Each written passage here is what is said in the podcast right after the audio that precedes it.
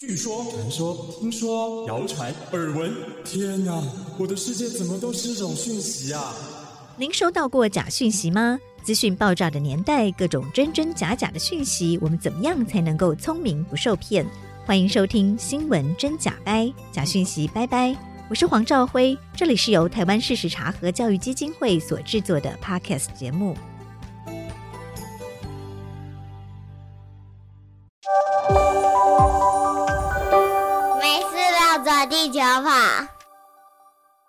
大家好，我是赵辉。今天为您访问到的来宾是台湾事实查核教育基金会的研究员张玉腾。玉腾最近哦去首尔参加第十届的全球事实查核峰会哦，Global Fact Ten，所以我们特别来跟玉腾谈一谈在南韩首尔所见所闻哦，有什么新的讯息来跟大家分享。老师好。我这次代表事实查核中心去南韩参加 Global Fat Ten。那这次去了，除了我之外，还有我们的事实查核中心的总编审陈慧敏啊，另外还有我们的国际事务的经理何惠安。那这次去呢，Global Fat Ten 是 IFCN 这个组织峰会第一次来亚洲办，所以其实其实这已经是全球事实查核峰会的第十次的全球年会哦，然后是第一次来到亚洲。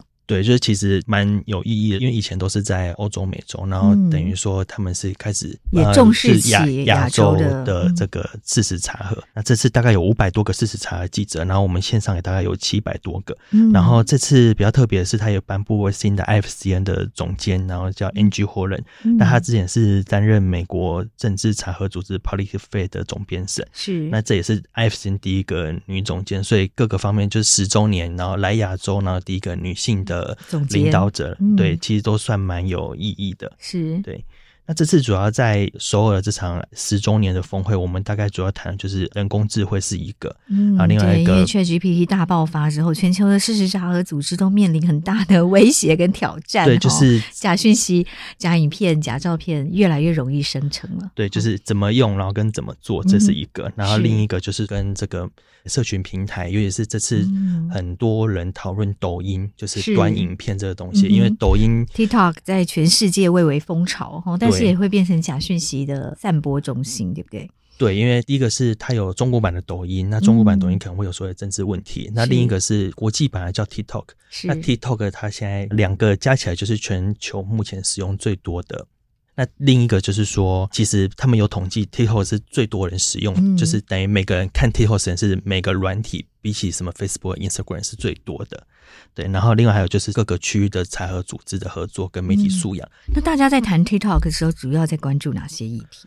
第一个就是说，短影音就是一个流行的媒体的传播方式，嗯、所以大家就是年轻人特别爱看，你不能回避。然后甚至就很多查核组织，嗯、他们开始练习如何用短影音发布查核报告。嗯，对，就是要在一个假讯息最多的平台上，然后用真实的讯息 啊去反投放这样的意思。对，然后另一个就是如何跟平台去做所谓的监督跟合作。比较多查核组织的做法是，他们现在 TikTok 上面做出一个成绩，然后他们拿这个成绩去跟 TikTok 做谈判。就是回到所谓的平台自律这一块，嗯哼，对，是。然后呢，这次比较特别的是，他有特别提到说，IFCN 现在到二零二三年大概有一百五十个事实查核组织，嗯、然后跟二零二零年比的话，大概是成长了一倍。嗯、那全球查核组织成立高峰大概是在二零二一年，那那一年大概有十九家，那现在是比较放缓，不过现在也还是有一些比较有指标性的查核组织出现，比方说像日本，嗯，然后赖比瑞亚、苏丹、南苏菲，就表示说现在这个事实查核这东西可能不只局限在欧美国家，而是开始各地区。像非洲、中东国家、亚洲、东亚、东南亚，嗯、大家都开始重视这个东西。嗯，大家更认识到事实查核的重要性哦。对，所以有越来越多的事实查核组织成立，并且通过 IFCN 国际事实查核联盟的认证，对不对？对，就是已经有超过一百五十个全世界各地的事实查核组织加入了 IFCN 的这个联盟哦。对，那一百五十个是有得到认证，其实有更多是没有得到 IFCN 的严格，真的。它的标准标准哈，就是国际事实查核联盟的认证的标准是蛮严格的哦，包括你的资金的透明度、你的查核的成员的背景啊，然后你跟你的独立性啊，你跟政府要保持距离哦，对，这样才能够比较相信你的事实查核报告，所以它有一个比较严谨的认证机制，对不对？所以并不是说成立了事实查核组织之后都可以加入这样的 IFCN 的成员哦。所以在认证上就需要再费一点功夫哦，对不对？对，然后现在大家比较谈到的话，第一个就是资金这一块，然后 IFCN 它算是蛮一翻两瞪眼，就你的资金，嗯、比方说是有来自政府的资助，嗯、或是来自某政党的资助，嗯、那第一个就是没有办法通过。可是他们也有想办法，或许我们可以透过一些其他的合作的方式来取得。那像首尔的话，可能就是一个比较好的案例。这次查核峰会的主办单位就是 SNU Fact Check，然后他不是 IFC 的成员，然后他的这个创办人是叫郑恩林。嗯、那郑恩林教授其实他就是韩国首尔大学的教授，然后还成立这个事实查核平台，他是平台，是，然后他就是让各个韩国媒体然后在上面发查核报告。对，那这个我去年在这个一样是。Global Nine，哦，这个这个法查核峰会上有遇到过他们哦，有很庞大的一个韩国团，因为他们要去学习，然后主办今年的活动。这个平台玉腾可不可以帮大家再介绍一下？他们是一个还蛮有趣的运作机制哦。南韩的这个 Fact Check 的这个平台，它是集结了三十二家韩国媒体成员在这个平台上一起来发布查核报告。他们的合作模式大概是怎么样？他们的话就是，他本身不做查核报告，而是他是定查核的准则，然后跟做所谓的事实查核的推广，然后还有提升事实查核的水准，所以他会做很多记者的训练。嗯、他的期望是说，可以成为南韩这个事实查核的一个枢纽啦，嗯、就是不要说、嗯、哦，大家是针对某家媒体。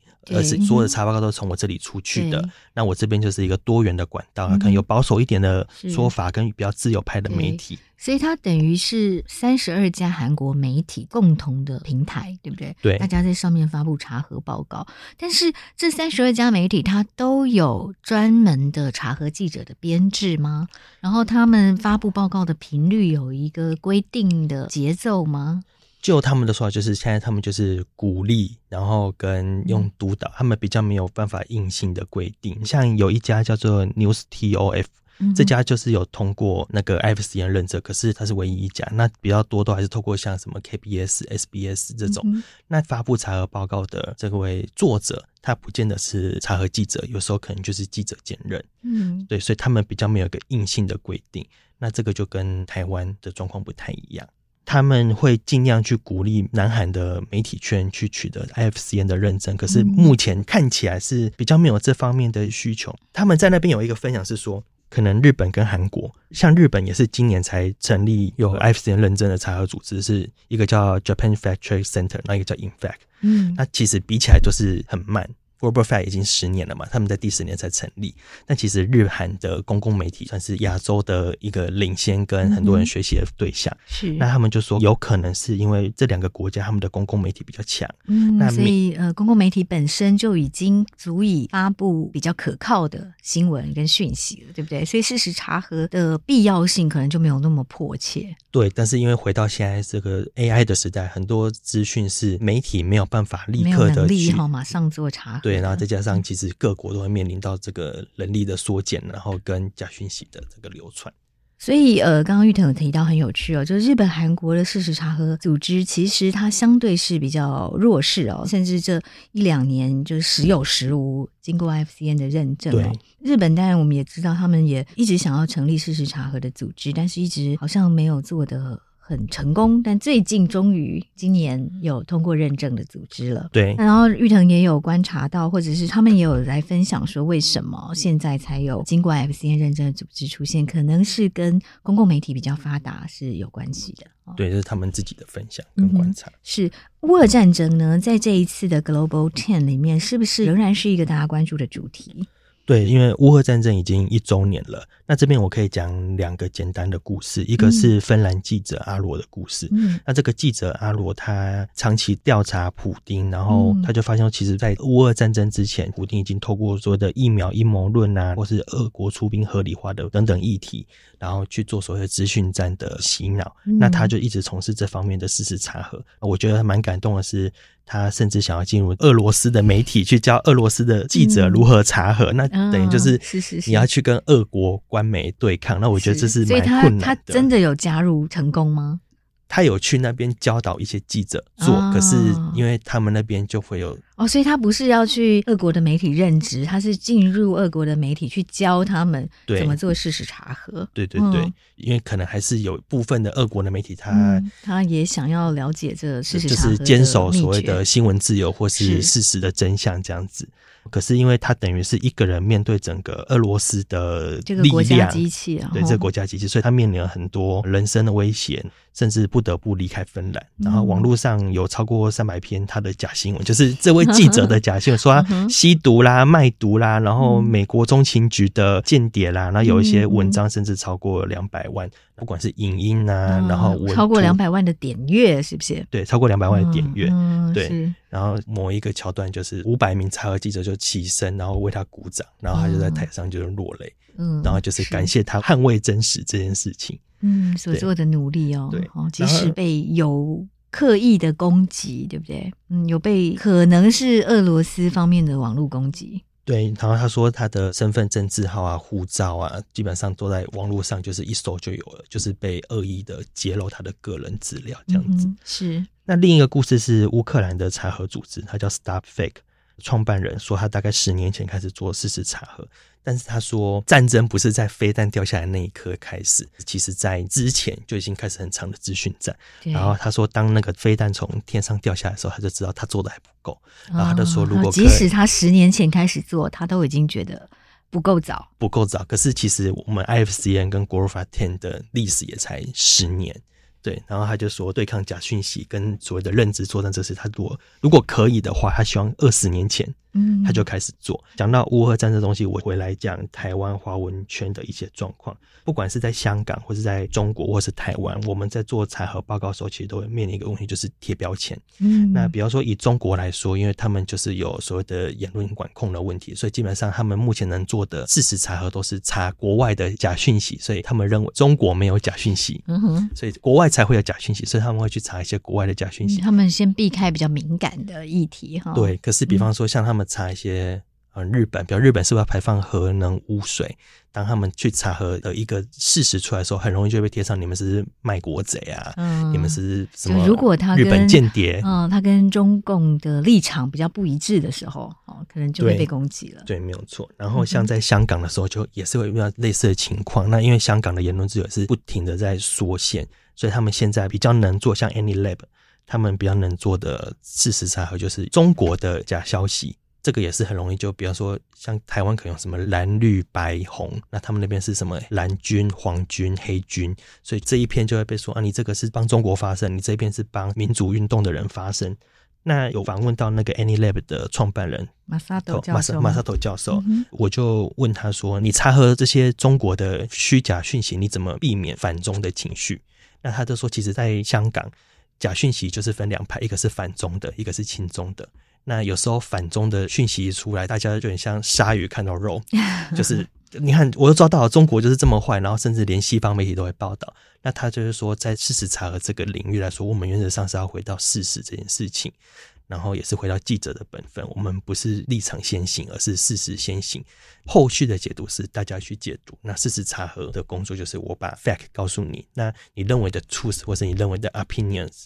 大家可以各自去发挥，那个是言论自由的部分。嗯哼，好，谢谢玉腾哦，在参加了这一次的 IFCN 国际事实查核联盟的 Global Fact Ten 哦第十届的全球查核峰会之后，给我们做的一些分享哦，包括说，诶，华文圈的事实查核组织正在慢慢的茁壮，但是大家仍然有面临一些问题哦。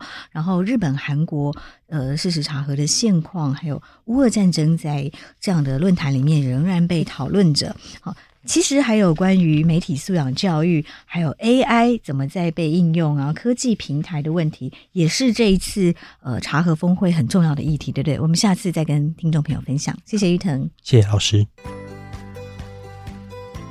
谢谢收听新闻真假掰，这里是由台湾事实茶和教育基金会所制作的 Podcast 节目，我们将陆续邀请各行各业的朋友来畅谈媒体议题。陪您一起增强对假讯息的抵抗力，让我们都能和假讯息说拜拜。欢迎您订阅留言，告诉我们您的意见和观点。如果您喜欢这个节目，别忘了给五星好评，也帮我们多多分享哦。